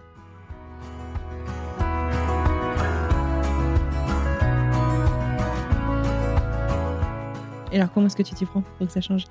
Bah, comment tu sais quoi qui bah, doit changer un coach, Là, j'ai pris un coach. Là, pris, bah, là, je me suis rendu compte que j'ai besoin d'être accompagnée, en fait. Là, j'ai venu d'avoir le déclic que c'était à moi de faire bouger les choses. Maintenant, si je veux que les choses bougent, je prends un coach. Et quel type de coach? Comment est-ce que tu trouves un coach? Parce que, euh, pardon pour tous les coachs, s'il y en a qui nous écoutent, mais on trouve quand même un peu de tout et n'importe quoi. Euh, et c'est difficile de savoir qui est-ce qui est euh, légitime et qui est-ce qui ne l'est pas. J'ai l'impression qu'en fait, tout le monde peut se dire coach. Euh, comment est-ce que tu t'y prends du coup euh, Est-ce que tu te fais coacher en anglais, en français Est-ce que c'est quelqu'un qui est local du coup avec toi au Canada ou non euh, Et quels sont tes objectifs concrets quoi? Genre tu vas le voir en disant ok je veux que ça ça arrive. Alors c'est le bouche à oreille pour moi c'est très important. Les retours d'expérience. Donc moi j'avais ma meilleure amie Julie qui est française qui vit en France. je savais que sa sœur était passée par là, donc elle m'en avait parlé. Bah écoute, échange voir avec ma sœur, voir si elle a peut-être des conseils. Et ensuite, donc j'ai contacté Émilie, euh, qui, est donc la sœur. Qui est donc la sœur et qui mhm. m'a dit écoute, moi je te conseille euh, euh, de suivre Charlotte de Postadem en France. Mhm. parce que moi j'adore ce qu'elle fait. Donc j'avais commencé déjà à m'inscrire, tu sais, à la newsletter. Ils ont un groupe privé Facebook. Et tu sais, tu es toujours en garde, en, veille. En veille dans le sens où tu lis les, les newsletters, tu, mhm. tu, suis un peu tous les, les posts, mais tu, tu restes discret en fait. Tu es juste en observation. Donc déjà, tu sais, je commençais. C'est une phase. C'est une phase. C'est une phase très importante, je pense. Et donc, comme moi, j'étais dans cette étape de je dois poser ma dème, bah, en plus, avec une entreprise qui s'appelle Postadem, Mhm. je commençais à, à suivre des lives qu'elle faisait euh, et je me rendais compte que oui, en fait, elle me parlait, cette femme. Mhm. Euh, même si je t'avoue qu'en voyant son profil, je me disais, ouh là là, ça c'est le genre de nana, je sais pas, tu sais. euh, Pourquoi? C'est quoi son elle est super jolie, elle, est- elle a l'air super heureuse. Je me dis, moi, je me retrouve pas dans ce genre de personnage, en fait. Ah, genre tu t'identifiais pas parce non, que je m'identifiais. Oui, bah après, c'est vrai qu'on Non, mais on a tous nos blocages perso, hein, mais ouais. euh, Ouais. on choisit un livre par sa, par sa couverture Ouais. en général. Une bouteille de vin par euh, le, logo qu'il y a dessus. Non, non, ça c'est très américain. Va choisir le des devins juste par l'étiquette. Moi aussi. Euh, mais, mais donc, du coup, voilà. Et donc, j'ai décidé d'aller avec, avec cette entreprise-là. D'accord. Et donc, elle, elle t'a fait un, coach, un coaching one-on-one? Alors, à l'époque, parce que ce Covid a commencé à cette époque-là, en plus. D'accord. Donc là, on est début 2020. Ouais. on Donc, était- t'es toujours au Canada? Je suis toujours au Canada, je travaille Ouais. toujours pour mon entreprise. Ouais. Et en fait, là, ce qui se passe, c'est que du coup, euh, comme par hasard, il lance euh, une formation euh, qui s'appelle Side Project. Et c'est comment réussir à, cou- à, à construire un projet en parallèle de ton travail à temps plein. Et Mhm. ça allait être un groupe de 40 personnes euh, maximum qui peuvent se trouver n'importe où dans le monde. Ça allait être en distance. Euh, ça allait être un programme à- que tu suis à ton rythme, en fait, une formation digitale comme on en trouve beaucoup maintenant. Mhm. À l'époque, ça commençait. Ouais. Et, euh, et donc, du coup, j'ai commencé cette formation en, je crois que c'était début juin 2020. Et un mois après, je posais ma DEM, alors que Ah ouais, normalement, la tu es vache. censé poser ta DEM trois mois à la fin de la formation. Moi, je, Ouais. non, je n'attendrai plus. Et c'était quoi ton idée d'un side project à ce moment-là? Parce que je sais après ce que c'était, mais euh, c'est devenu assez clair pour toi euh, euh, rapidement ou? Alors, en fait, quand j'ai fait mon appel découverte avec Charlotte, je savais que je voulais ouvrir un bar à bière en Guadeloupe. Je savais Ah oui, d'accord. c'était quand même très clair. euh, C'était très clair. Ouais. Sauf que sa formation, enfin, ça demande de faire une étude de marché, ça demande de questionner des gens qui se trouvent dans, dans le pays où tu souhaites lancer ton, ton projet. Donc, moi, c'était pas possible. Donc, c'est, j'ai choisi Fille Expat comme side project. Ah, ça a été un de le, le projet sur lequel tu as bossé. Ouais. D'accord. Ouais.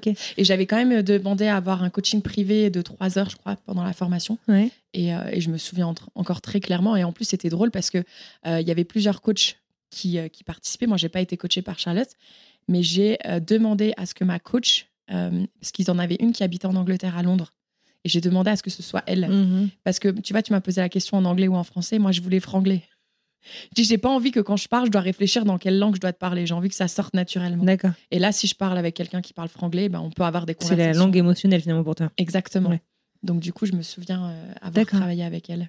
Alors, tu dis Fille Expat, je ne sais pas si tout le monde euh, sait de quoi il s'agit. Fille Expat, c'est un podcast dans lequel tu donnes, on va voir si euh, moi je suis pas une bonne pitcheuse, mais dans lequel tu donnes la parole à des femmes, uniquement à des femmes qui ont décidé de partir vivre à l'étranger.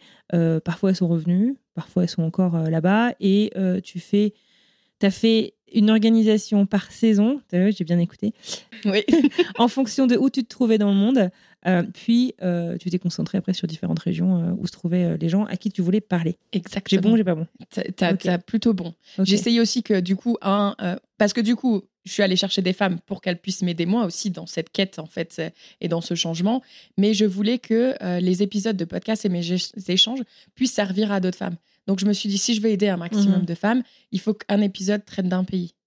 Ouais, Tu vois, c'est pour ça aussi que j'étais partie sur cette logique de un Ouais. épisode, un pays, parce que je voulais aider un maximum de Mhm, personnes. mhm, D'accord. Et euh, le podcast, c'est aussi euh, un truc, euh, un outil merveilleux euh, quand tu te poses beaucoup de questions, parce que ça te donne d'une certaine manière, en tout cas, moi je sais que je l'ai vécu comme ça au début, euh, la légitimité d'aller poser des questions à des personnes avec- à qui tu n'aurais peut-être pas forcément accès, qui accepteraient pas forcément d'aller juste boire un café avec toi parce que tu as des questions à leur poser. Clairement, clairement. Et euh, c'est hyper précieux. C'est, il y a énormément de gens qui se lancent dans le podcast euh, parce qu'ils ont tout simplement des questionnements de tout genre Mhm. sur tous les Mais moi, je trouve que c'est un, super moyen de, de prendre contact avec des personnes, Mhm. de leur donner une raison euh, de parler avec moi parce que les gens, ils aiment bien parler d'eux. Ouais. Et, euh, et je trouve que c'est un bon moyen, même juste pour faire des rencontres, en fait. Mhm.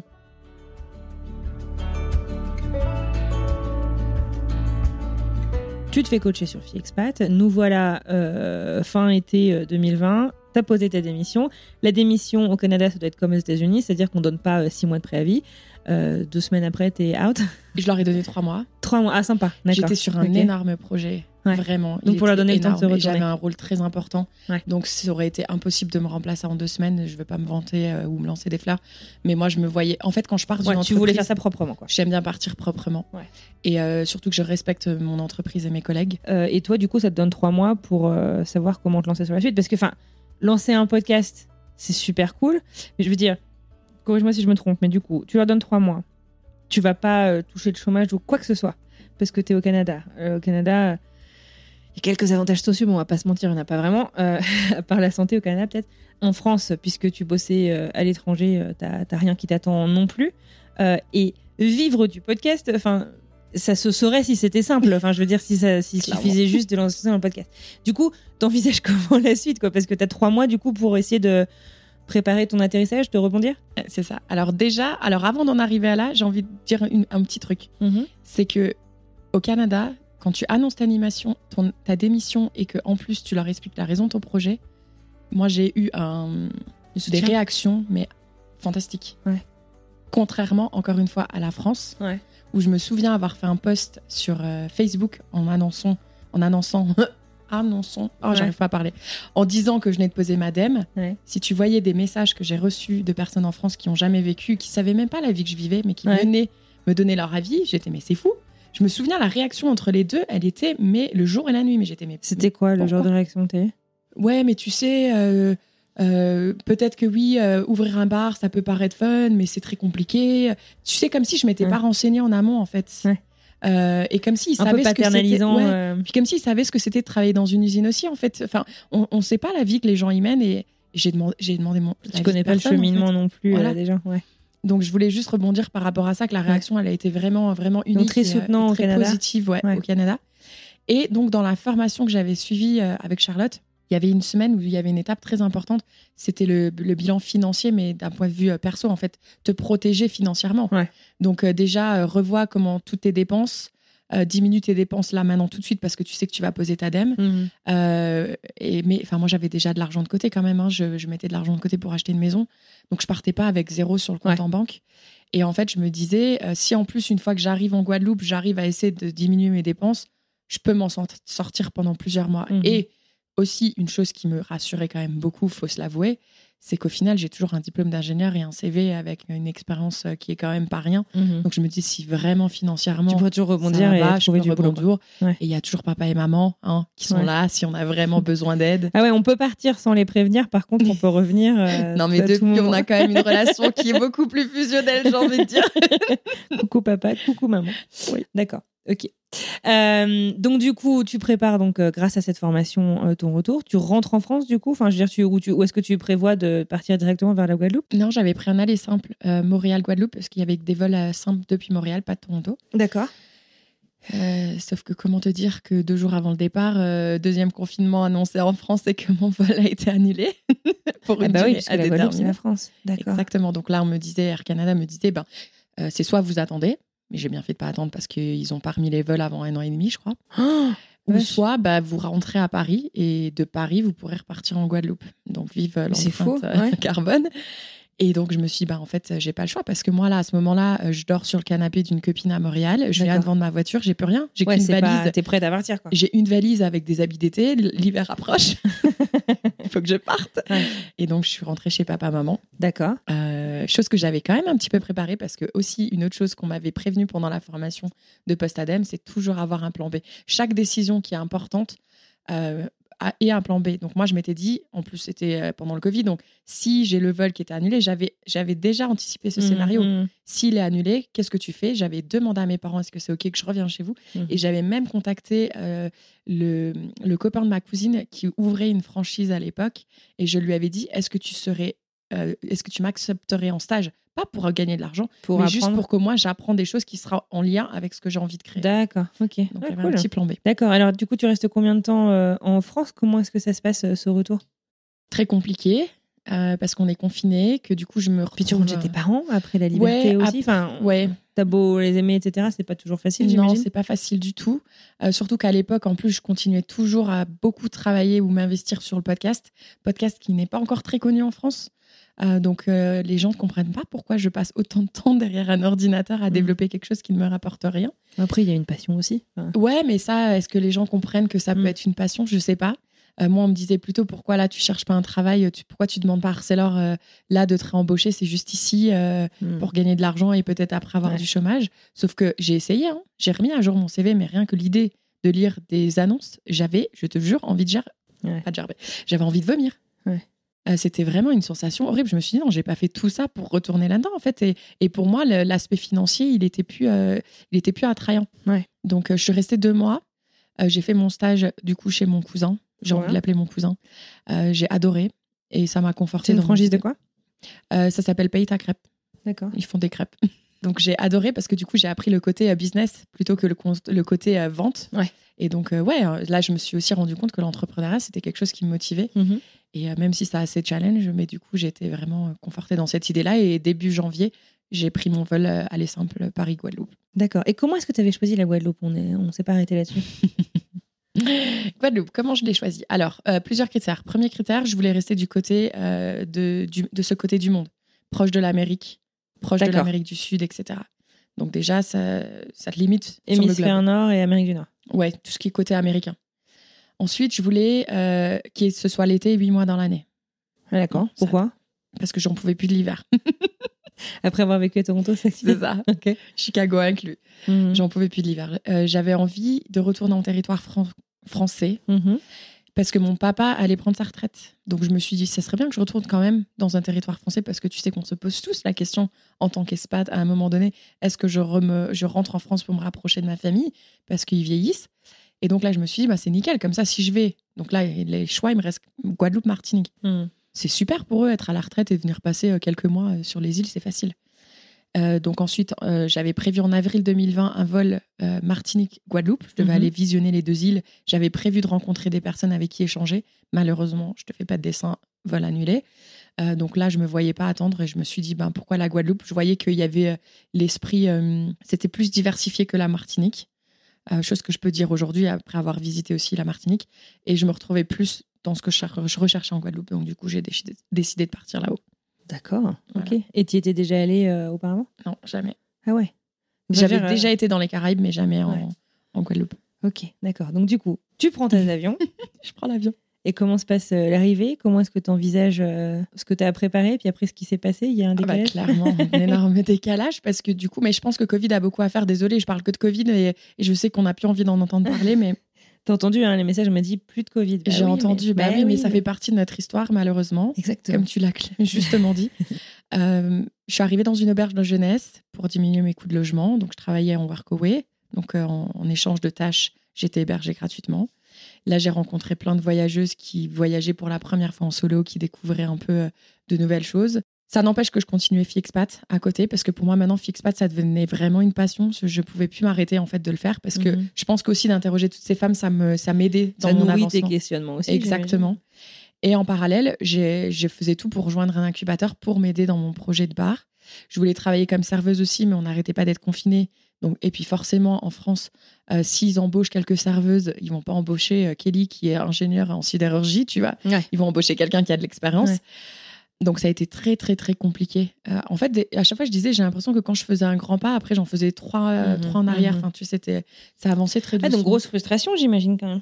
grosse frustration. Je me sentais très seule parce que je vivais seule. Ouais. Euh, donc, au bout d'un moment, c'était, c'était, ouais, c'était épuisant. Et donc, en août 2021, quand ils ont annoncé un troisième confinement, j'ai craqué. Ça faisait combien de temps que tu étais là du coup? Bah, ça faisait, bah, ça faisait seulement huit mois. D'accord. Huit mois, ouais. Mais en fait, c'était plus, tu sais, tout ce qu'il y avait autour de Covid, pas forcément l'île en elle-même, mais plus tout Ouais. ce qu'il y avait autour de tout ça. La situation quoi. Ouais, mon avancement et tout ça. Puis je me posais aussi beaucoup de questions par rapport à mon projet parce que je me disais, punaise, oh, toutes les casquettes que je vais devoir porter pour mener ce projet à bien, Mm. comment je vais réussir physiquement en fait. Et, euh, et donc je me souviens avoir craqué, j'ai été voir une psy le jour-là et elle me dit, Kelly, il faut vraiment que tu, euh, tu te focuses sur ce que tu peux gérer et pas sur ce que tu ne peux pas gérer. Ouais. Donc du coup là, je me disais, bah, en fait, ce que je peux me gérer là aujourd'hui, c'est de partir. Mhm. parce que là les choses elles sont trop euh, elles me elles sont trop contre- contraignantes. Et donc je suis partie pour euh, Atlanta Mhm. euh, pendant un mois. Et comment t'as choisi de partir à Atlanta? Parce que j'ai ma copine Molly américaine que j'adore et avec qui j'ai échangé déjà depuis très Une longtemps. copine de Chicago? De Chicago ouais. D'accord. Euh, qui venait de se faire larguer par son copain avec qui elle était depuis 8 ans qui s'était fait virer euh, de son travail en Floride et qui venait d'arriver seule à Atlanta elle se sentait seule je me sentais seule on s'était dit bon bah Mais en 2021, il y avait encore le travel ban, non? Eh ben, pas depuis la Guadeloupe. Parce qu'on faisait pas partie de l'espace Schengen. Donc, c'est ça qui était ridicule à l'époque. C'est que nous, on a, on a l'île qui est confinée, mais j'ai le droit d'aller prendre un vol vers Miami, quoi. Va- D'accord. Alors que pour, enfin, pour les gens qui n'auraient pas suivi, depuis la France ou depuis l'Europe en général, euh, il y avait d'autres pays aussi, euh, il fallait faire euh, trois semaines ou un truc comme ça de, Mm. de quarantaine au Mexique ou au Canada ou- Ah non, moi je suis arrivée à Miami, euh, on s'en foutait si j'avais été vaccinée, on s'en foutait de tout. hein. Ah ouais Ah ouais, c'était Nous, ils vérifiaient les vaccins quand Bah, même. ils ont vérifié à l'aéroport de Guadeloupe. Mais Ouais, euh, au départ. Au départ, quoi. Ah oui, c'est ça, ouais, d'accord. À l'arrivée, euh, pas vraiment. Waouh, ça paraît loin tout ça. Ça paraît super Heureusement. loin. Et en même temps, ça paraît très proche. Ouais.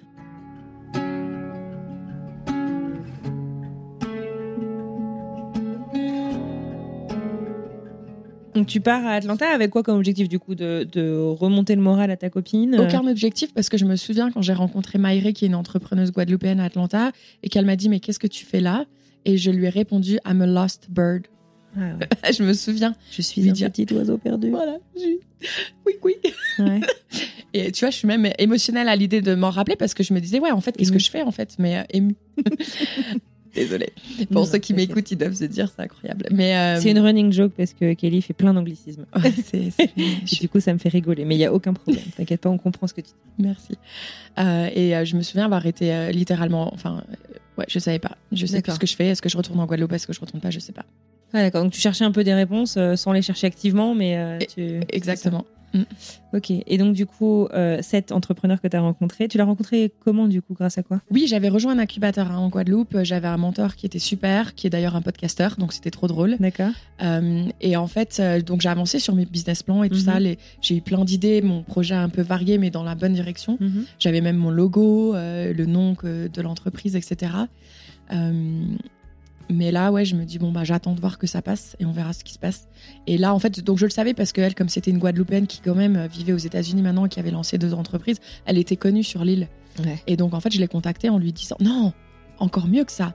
J'étais en train de travailler dans un, dans un café coworking euh, en Guadeloupe, euh, avec Anastasia d'ailleurs, du podcast. Et, euh, et j'entends deux femmes en train de parler derrière moi qui parlent qu'elles rêvent d'aller vivre au Canada. Donc je me suis littéralement incrustée dans leur conversation en leur disant Salut, moi c'est Kelly. Alors moi c'est Kelly, j'ai un podcast sur l'expatriation et je traite du Canada. Donc si ça vous intéresse, Ouais. voilà le nom. D'ailleurs, je peux vous donner quelques conseils si vous voulez. Et là on échange et tout ça et je leur explique que là je partais à Atlanta. Elle me dit ah bah je connais Maïré qui attend là. Je dis comment ça tu connais Mmh, Maïré? D'accord. Elle me dit oui j'étais à l'école avec elle. Je lui dis mais écoute j'essaye de la contacter mais elle me répond pas. Est-ce que tu pourrais la Toi, contacter tu l'avais déjà de ma part identifié comme. euh, Je l'avais déjà identifié. Je m'étais dit, ben, quitte à aller à Atlanta, autant faire d'une pierre deux coups. En fait, moi, j'aime bien euh, être très euh, Ouais. efficace quand même dans ce que je fais. Et, euh, et donc, elle, lui a, elle a dit, attends, bah, je vais lui envoyer un message WhatsApp. Elle lui a envoyé un message et le lendemain, Marie me répondait et, Génial. et on prévoyait un rendez-vous. Ouais, D'accord. Et cette personne, en fait, a changé le cours de ta trajectoire? exactement. Comme quoi, il faut écouter la conversation de ses voisins au café, quoi. Exactement. et s'incruster et oser demander. C'est ça. C'est très important. Ouais. Et euh, donc, ouais, elle, a, elle a changé la trajectoire parce que du coup, elle avait besoin d'aide, elle avait besoin d'une freelance. Pour faire quoi? Pour euh, l'aider dans tout ce qui était euh, remise à jour de tous les process, les procédures, parce qu'ils n'avaient rien en place. Et leur euh, start-up, elle, elle évoluait très, très, très rapidement. Donc quelqu'un qui fasse un peu pas office de gérable. CEO ou un truc comme ça? Exactement. D'accord. Donc, euh, donc de là, je suis partie au Mexique, parce que le Mexique, ils n'étaient pas confinés et c'était moins cher. Tu n'avais pas de visa pour travailler depuis les États-Unis? Non. Donc euh, pour être sur le même, euh, le même fuseau horaire? Exactement. D'accord. Et aussi parce que du coup, j'allais rejoindre Tiffany aussi, qui m'aidait à l'époque avec le podcast Ouais. et qui avait trouvé un coworking, euh, co-living, pardon. Alors c'est quoi un co-living? Attends, parce que là on va, on, va, on va rentrer dans le vif du sujet, on va parler de nobadisme et de tout plein de choses. C'est quoi le co-living, le co-working, tous les machins? Enfin, c'est pas quelque chose, je pense, qui est hyper euh, connu quand tu pas du tout dans ce domaine-là. Ok. Alors, un coworking, ça va être un endroit où les gens vont se retrouver pour tra- télétravailler. Donc, chacun est en général, tu es dans une pièce, tu travailles derrière ton ordinateur, mais de temps en temps, quand tu fais de- des pauses, ce qui est super sympa, c'est que tu échanges avec soit d'autres euh, entrepreneurs, soit d'autres personnes en télétravail. Donc, c'est des échanges qui sont sympas que tu n'aurais pas si tu restes télétravailler chez toi. Ouais. Un co-living, c'est un coworking, mais où tu peux vivre dedans, où tu dors sur place en fait. Donc c'est comme euh, un- une auberge slash coworking. Et donc c'est quoi? C'est genre, euh, on se retrouve à 10, euh, on loue une maison et, et la maison, elle est suffisamment sympa pour qu'on puisse passer la journée pour bosser. Et... Exactement. Et là, en l'occurrence, le co-living que Tiffany avait trouvé, eux, ils avaient fait un travail de fou pour rendre l'expérience de coworking excellente. Une super connexion Internet, un décor magnifique tout en bois, euh, avec des plantes partout. Et donc, du coup, tu as même des femmes de ménage, des jardiniers. Donc, toi, tu as vraiment. Hmm. Tu t'occupes de pas grand-chose, en fait. Déjà, de pas s'occuper du ménage. Donc Quand grand tu luxe, vis à 10, mais euh, euh, c'est pas des vraies vacances. Voilà, exactement. Mais après, les week-ends, oui, tu peux partir. Et puis, du coup, tu as des amis avec qui partir. Mhm. Euh, donc, c'est, enfin, moi, c'est une expérience que j'adore. Et en fait, là, ça fait combien de temps quand euh, du coup tu retrouves Tiffany pour aller dans ce co-living Ça fait combien de temps que tu as quitté la Guadeloupe? Quelques mois? Parce que j'ai quitté la Guadeloupe en août et là, je suis arrivée dans le co-living en octobre. D'accord. Donc en fait, tu le sais pas à ce moment-là, mais là, c'est là qu'en fait commence la vie de nomade en fait. Carrément. Euh, ça que tu te mets. euh, Carrément. Et du coup, ça a été même un peu. euh, ça a été difficile parce que là, tu travailles. Déjà, moi qui est très sociable, tu l'as remarqué, très extraverti. Là, maintenant. Kelly tu- parle à des murs. hein, dans les Ah ouais, non, carrément. Donc, Et les je, gens lui répondent. je squattais euh, la cuisine du co-living D'accord. parce que tout le temps, des gens viennent Lieu faire de du vie. café. Ouais. Lieu de vie. Donc, moi, je passe mes journées à parler, Ouais. à écouter des histoires de nomades euh, qui me font rêver. Ouais. J'essaye de travailler aussi, c'est pas évident. Et puis là, grosse remise en question. Je fais quoi? Bah là, tu bosses pour euh. Oui, là, je bosse pour Marie, mais je vais faire quoi après? Enfin, tu sais, Ouais, ça va ouais, pas ouais. être à durée illimitée non plus. Donc, euh, donc là, j'ai rappelé papa, maman en leur demandant est-ce que je peux revenir à la maison pendant quelques mois? Parce qu'en fait, j'ai besoin d'une pause. Parce que même si je suis extravertie, euh, eh ben, j'ai Bah, besoin être de sans cesse en moi, en mouvement, fait. euh, c'est pas facile de se poser des questions quand tu es tout épuisé. le temps dans le. épuisant. Ouais. Et même d'ailleurs, mes parents, je leur ai pas dit que je rentrais. Tu sais, je, je leur dis pas quand je pars, je leur dis pas quand je rentre non plus. Donc je mange, j'ai pas appelé papa, maman. Je me suis pointée un jour devant leur maison. Quand je m'entends parler, je me dis mais c'est fou cette fille. Ils sont cool tes parents quand même. hein. Ils sont cool, ouais. et je me souviens, c'était trop drôle parce qu'en plus, j'avais une voiture de location pour revenir de l'aéroport. Et j'avais fait exprès de me garer devant la porte du garage parce que je sais que c'est quelque chose qui énerve mon père. Mon, mon père s'énerve quand même assez facilement. Et je me souviens, j'ai une vidéo parce qu'ils étaient partis marcher. Je traque mes parents sur l'iPhone. et- Donc je sais en tout temps où ils sont. Et je sais qu'ils ont leurs habitudes à aller marcher tous les jours. Donc je suis revenue exactement au moment où je savais qu'ils allaient revenir de leur marche. Et, euh, et j'ai une vidéo de lui. Et c'est mais c'est qui qui s'est garé devant la porte du garage? Mais franchement, n'importe quoi. Mais c'est quoi cette voiture? Et moi, j'étais surprise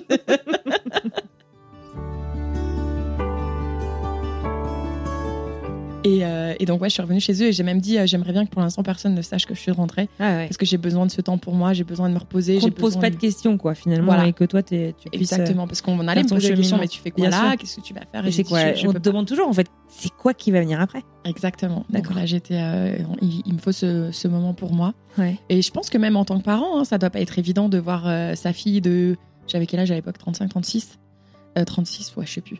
Dans cette phase, en fait. Ouais. Et puis là, en plus, je commence à avoir des sponsors. Donc là, je me dis, ah, mais peut-être que je peux vivre de mon podcast parce que moi aussi, c'est ça qui me revenait beaucoup en tête. C'est j'aimerais pouvoir développer le podcast et en Ouais. vivre parce que c'est Ouais. ça qui me passionne. Euh, donc voilà. Et ensuite, où est-ce que je suis partie à partir de là? Je sais même plus ce que j'ai fait. Bah t'es revenu au Canada. Ah non, donc je suis en France et là je reçois ma con. euh, non, là je sais que je vais recevoir ma convocation pour passer mon test de citoyenneté euh, canadienne. Donc toi, en parallèle de tout ça, tu sais pas vraiment où tu vas finir, ce que tu vas faire, mais en parallèle de tout ça, tu avais lancé euh, toute la procédure pour devenir canadienne. Je l'ai fait avant de partir. Parce que tu te souviens, toujours avoir un plan B. Ouais. C'était ça ton plan B? Pour moi, avoir un plan B. Ah ben, en fait, je me disais, je me verrais. Je suis tellement proche du but que ça serait pas très intelligent de ma part de partir sans avoir ce Graal Hmm. qui est le passeport canadien et qui puisse me permettre de, vouloir de pouvoir revenir quand je veux en fait. Ouais. D'avoir cette liberté. Bon, tout le monde me dit, ouais, et puis en plus, si tu as des enfants, tu leur donnes un deuxième passeport. Bon, c'était pas du tout ça la raison. Moi, c'était mon plan B. Ouais. Si ça se passe mal en France ou en Guadeloupe, je peux retourner au Canada. D'accord. J'ai Ouais. cette Tu possibilité repars pas de zéro, quoi. D'accord. plan B toujours très important. Et, euh, et donc là, je savais que normalement, j'allais passer ma citoyenneté, mon test en tout cas, ou le serment. Donc je zonais aux alentours du Canada parce que je me dis, si là, je retourne au Mexique par exemple, et que je dois acheter un billet d'avion dernière minute, ça va me coûter un bras financièrement. Là, je, tu vois, je te parlais que j'avais de l'argent de côté, mais Ouais. j'étais pas non plus millionnaire. Ouais, donc là, je commençais un sûr. peu à, tu vois, Puis tu veux pas arriver à sec, quoi. Enfin, voilà, il faut que je me serre un peu plus la ceinture. Donc j'ai commencé là à faire le pet sitting, le house sitting, euh, pour essayer d'économiser un peu d'argent. En attendant, en fait, que ça arrive. euh. En attendant très longuement. Donc ça, Donc ça tu l'as fait au Canada et aux US les deux. Et là, ça a été une période très. Enfin, moi, je, pour moi, je catégorise euh, 2022 comme une année euh, stressante, challenging, difficile. De transition, quoi, en fait. Avec ouais, transition, mais avec une contrainte qui est quand même géographiques. géographique, mais même financière, parce que vivre euh, en Amérique du Nord, c'est ça coûte énormément d'argent. depuis euh, le Covid. Sorry de revenir encore à ça, mais. Exactement, exactement. Donc, euh, en fait, c'était c'était très compliqué. Et puis, tu essayes de développer quelque chose, donc tu passes des heures à, à créer, T'as pas envie de les compter, tes heures Ouais, non. Mm. Donc, euh, ça a été très, très dur. Ouais, Ouais, j'imagine. Et alors, à quel moment est-ce que tu as reçu ce courrier tant attendu? Je l'ai reçu le 14 septembre, date que je mémoriserai à vie. Mon anniversaire de match, bah, ça arrive bientôt, c'est super. Ouais. Je l'ai reçu le 14 septembre. Ah, attends, je sais plus si c'était le 14 ou le 22. Non, je crois que c'était le 22, désolé. Et j'étais à Montréal en train de garder les deux chats d'une copine Ouais. qui était rentrée en France. D'accord. Et, euh, et donc là, je savais aussi, je pouvais payer pour faire euh, l'envoi du passeport express. Mais je me disais, ouais, si je le reçois en express, mais je vais où après, en fait? Ouais. Donc là, je me suis On en dit- revient en fait toujours à cette même question. Toujours à cette quoi question. qui vient après et on Exactement, et c'est une charge mentale. Mais là, comme sûr. financièrement et professionnellement, je suis déjà en train de me chercher, ça serait bien que j'arrête de me chercher euh, géographiquement. Donc je me suis dit, je vais rester à Montréal plusieurs mois. Je connais pas mal de monde en plus, donc au moins je peux avoir la partie euh, faire la fête euh, qui est ça qui a Au moins, qui est c'est coché. check. Au moins ça checké. Et en plus c'est facile de trouver des colocations aussi à Montréal, c'est aussi Ah pour ouais ça. D'accord. Ok. Et c'est moins cher. C'est la ville la moins chère euh, pour les colocations au Canada. Ah ouais, dans les grandes villes quoi. D'accord. Ouais. Ok. Alors tu restes combien de temps à Montréal? Et je suis restée jusque fin mars 2023. D'accord, donc tout récent puisque là on se parle fin août 2023. Ouais, c'est ça. D'accord. Et alors, euh, à quel moment est-ce que tu as réussi euh, bah, à y voir plus clair finalement sur, euh, sur la suite? Je sais pas si je vois toujours très clair Ouais. hein, sur la suite. En fait, je pense que maintenant j'ai accepté que c'est ok de vouloir fréquemment changer d'endroit et Mhm. de job en fait, parce que je pense que j'ai accepté que la vie c'est pas seulement une adresse fixe Ouais. et un travail fixe. Ouais. Ça peut évoluer avec le temps. Et c'est vrai que du coup, moi, j'évolue tous les deux, trois mois. Donc, ça peut paraître euh, très intense pour certaines personnes. Mais pour moi, ça me correspond parce Ouais, C'est un, un rythme qui te va c'est un rythme qui me va parce que dès que j'arrive quelque part, je, je suis contente de découvrir un, une- un nouvel endroit, des nouvelles personnes, un nouveau travail. Et je pense que là, euh, moving forward, comme ils disent euh, les Américains, je pense que c'est ce que je vais m'amuser à faire. En fait, tous les deux, trois mois, je vais me poser quelque part, rester plusieurs mois, Mhm. bouger, etc. Jusqu'à ce que, ce que je trouve un endroit. Jusqu'à ce que tu n'aies pas envie de- de, de continuer. Finalement. Voilà, enfin, t'as pas de exactement. Donc en fait, quand tu étais à Montréal, au Québec, c'est là que tu as acheté cette magnifique voiture qui est juste en face de moi, là, devant dans la rue. Donc du coup, c'est un Dodge Caravan euh, que tu as aménagé, euh, t'as aménagé l'arrière pour pouvoir y poser ton lit. Euh, et donc pour pouvoir vraiment partir à l'aventure. L'objectif n'étant pas de passer ta vie dans ta voiture, mais de pouvoir en fait être très mobile euh, et de pouvoir partir avec ta voiture à peu près n'importe où. Exactement, parce que j'étais avec un coloc français qui était arrivé à Montréal en PVT, le permis vacances-travail, et il s'est acheté un Dodge. Alors déjà, il me dit, euh, je l'ai payé, je crois, 4500 dollars. Je pensais pas que c'était aussi peu cher, tu vois, d'acheter un Après, ça dépend de combien de kilomètres. et Oui, tout. exactement. Mhm. Et, euh, et j'ai commencé à la rouler, sa voiture, et je me suis dit, ouais, elle est cool à rouler. Et puis, Ouais. ouais, c'est vrai que c'est pratique quand même d'avoir un lit, parce que du coup, ouais, comme tu l'as dit, ça me permet de faire des transitions plus facilement, Ouais. sans euh, euh, débourser un rein à chaque fois que je dois aller réserver un Airbnb pendant une semaine, tu vois. Et puis l'avion, et puis l'avion. carbone. euh, Et puis tout ça. les habits aussi, mine de rien, on en revient au matériel. Mais moi, là, maintenant, je venais de me racheter tous des habits d'hiver. Ouais. Qu'est-ce que je fais de mes bottes, de mon manteau, de mes pantalons, etc. Ça coûte un bras, ces Ça coûte un bras. Donc, du coup, je me suis dit, là, en ayant mon petit van aménagé, je vais pouvoir, euh, bah, ça va pouvoir répondre à plusieurs de mes besoins. Un, avoir constamment avec moi tous mes habits. Et deux, euh, pouvoir bouger facilement et euh, sans devoir débourser un rein. Mhm.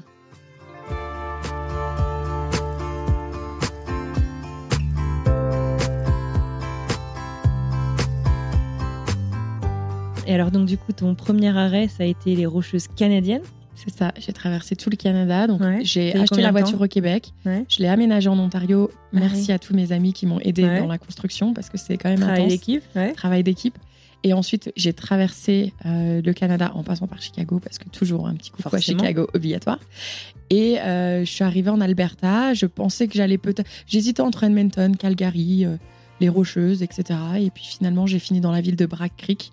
Euh, sur recommandation d'une copine et qui m'a mis en relation avec un couple qui recherchait euh, un coup de main l'été euh, avec les animaux. Trop bien. Donc j'ai fait un mélange de pet sitting et de et de serveuse et de podcasteuse. Ouais. bon, en fait, j'ai envie de dire, là, tu, te- tu cochais toutes les cases. Bah je cochais beaucoup de cases, sauf la case fais des pauses. Faire des Ah oui, pauses. parce que du coup, c'est super intense, quoi. C'était très intense ces deux mois. Le problème en fait de toutes ces passions, c'est que quand est-ce que tu, tu mets ton cerveau euh, au repos? Je veux dire, je sais pas, moi, quand je me suis lancée dans le podcast euh, French Expat, euh, j'y pensais euh, dans la voiture, euh, sous la douche, en donnant à manger à mon bébé. Tu en tout, enfin, respires, tout le tu temps. Mais c'est ça. podcast. Et, Ouais. puis, et, et même, je trouve c'est. Enfin, je pense que c'est vrai avec toutes les passions, mais c'est difficile presque d'avoir d'autres conversations. Quand on, tu sais, quand les, les gens arrivent pour te parler, pour faire la discussion, toi, t'as que ça en tête, quoi. C'est difficile finalement de réussir à t'en déconnecter et donc bah, de, de- de te souvenir qu'il faut te poser, qu'il faut, euh, euh, faut avoir un certain équilibre entre tout ça. C'est compliqué. Hein. C'est très compliqué. Et d'ailleurs, c'est pour ça que moi j'ai adoré la conférence parce qu'on a fait que ça pendant trois jours, parler de podcast. Ouais, mais on a mis trois jours à s'en remettre. Mais là, je m'en remets toujours encore aujourd'hui. J'essaye de m'en remettre. Mais ouais, c'est intense. Ouais. C'est intense. La conférence, c'était Podcast Movement la semaine dernière qui se passait à Denver et qui nous a permis de nous rencontrer en personne. Alors donc du coup, aujourd'hui, tu es à Denver, mais t'as pas décidé de venir t'installer à Denver, dommage. Je peux pas. Euh, voilà, tu es canadienne, tu pas encore si tu veux m'adopter. Voilà, écoute, on peut en parler. Mais du coup, là, là, je sais que là, tout de suite, tu t'apprêtes à partir en road trip euh, pendant quelques semaines avec euh, une amie à toi qui, qui vient par ici. Après ça, est-ce que tu as une idée? Alors, je sais qu'on a dit que c'était chiant de poser la question là, juste après, mais vu que c'est dans quelques semaines, peut-être que tu as une idée de ce que tu envisages, ce que tu aimerais en tout cas faire, ou peut-être. Des fois, je trouve que c'est plus facile de savoir ce qu'on n'aimerait pas. Alors, j'ai eu une illumination un soir euh, où j'arrivais pas à dormir. Euh, avec ma citoyenneté canadienne, je peux avoir un billet de train à 50%, donc j'aimerais bien profiter de cet avantage-là qui va s'arrêter en décembre. Donc, je me suis dit, OK, je dois acheter un billet de train. Où est-ce que je veux aller? Il y a une ville, Churchill, au nord du Manitoba. Oui, tu m'en as Euh, parlé. Mhm. ouais, où, euh, Qui n'est accessible que en train? que en train Il ou n'y a en pas de avion. route? D'accord. Il n'y a pas de route. Et donc, euh, Churchill, euh, c'est où il y a les ours polaires.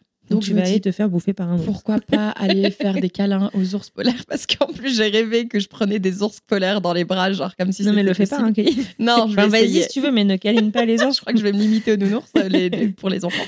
Mais j'ai eu ça, en fait. Et puis moi aussi, enfin, je pense que les, on a des rêves prémonitoires, j'y crois beaucoup. Donc, euh, j'ai fait ce rêve, j'ai eu cette illumination. T'es allé chercher sur Google ce que ça voulait dire celui-là de rêve? Non, maintenant je vis euh, un peu jour le jour. Euh, et je pense que c'est peut-être ce que je vais faire. J'en ai parlé d'ailleurs aux personnes chez qui j'étais. Est-ce que ça serait possible que je laisse ma voiture chez vous pendant quelques mois Parce que tu te souviens, je te disais quand j'arrive quelque sûr. part, je vais rester plusieurs mois. Et ils m'ont dit avec grand plaisir parce que du coup, ça nous permettra de te revoir et tu vas pouvoir nous faire des que tu quiches, par là. des bonnes quiches françaises. Trop sympa. Et, euh, et donc, du coup, ouais, je pense que le plan, ça va être ça. Je dois déposer mon ami à Los Angeles. Je vais rerouler jusqu'à Calgary. Donc, ça Mm. va être très intense encore une fois.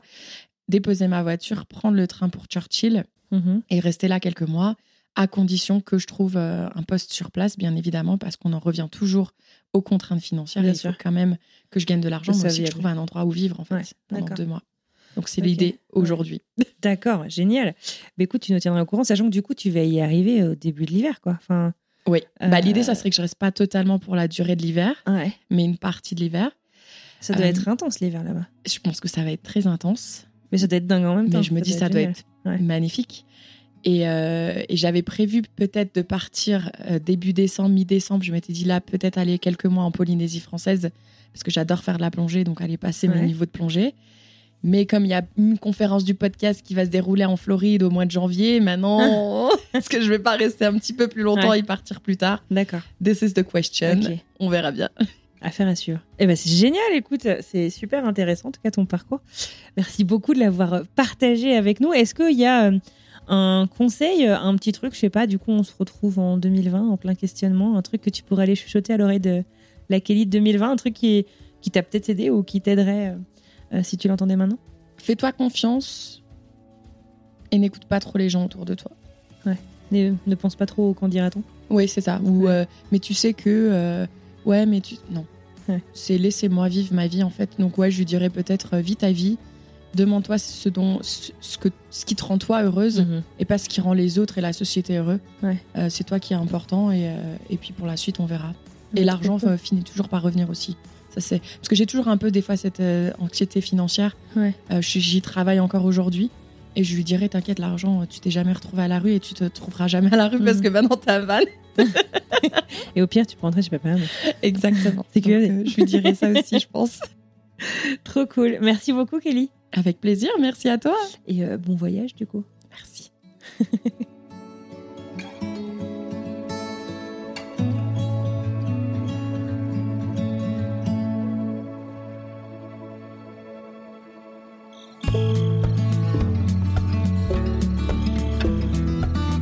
Et voilà, c'est terminé pour aujourd'hui. J'adresse un immense merci à Kelly pour cette chouette rencontre. Vous l'aurez compris, une rencontre qui m'a marqué et que j'espère que vous aurez apprécié tout autant que moi. Si cet épisode vous a plu, vous le savez, ça compte énormément. Parlez-en autour de vous, en ligne, dans la vraie vie, comme vous le sentez. Et n'hésitez pas à partager cet épisode auprès d'oreilles que cela pourrait intéresser. C'est la saison des fêtes.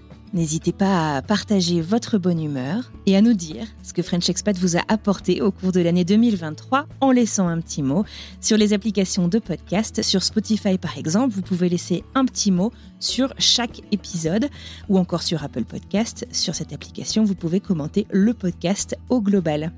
Au cours des deux prochaines semaines, je vous propose de découvrir ou de redécouvrir des parcours qui vous ont marqué et qui n'ont cessé d'évoluer depuis qu'on a coupé le micro.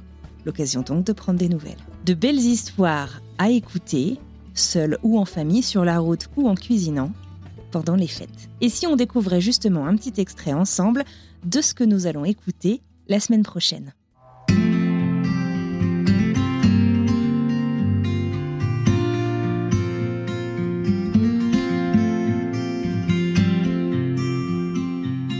c'est une année, je crois, où tout le monde a compris que parfois tu étais un peu entraîné malgré toi dans un tourbillon euh, dont tu plus jamais à sortir et qu'on oublie de réfléchir. En fait, on n'a tellement pas le temps de réfléchir parce qu'on est crevé et que la vie court tout le temps et ça défile et les années passent et puis en fait, je me regarde vieillir et, je trouve que je ressemble à ma mère et alors que je parle plus à ma mère et que j'ai pas envie d'avoir cette vie et tu vois. Et donc, il y, y, a eu tout chez moi, en tout cas, une prise de conscience où je me dis, la vie, c'est maintenant, quoi, plus que jamais. Je me disais, j'ai déjà ça en Californie, mais c'est maintenant, quoi.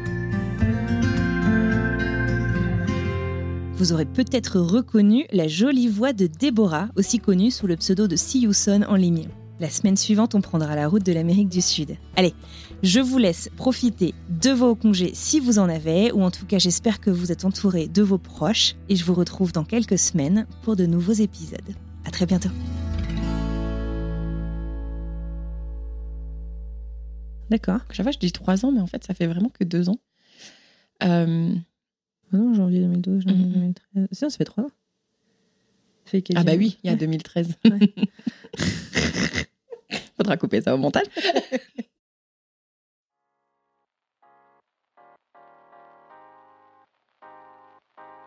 Vous venez d'écouter un podcast réalisé par moi-même, Anne-Fleur Andrely, mixé et habillé par Alice Krief et produit par French Morning.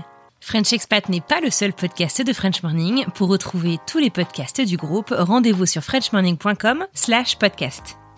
À bientôt!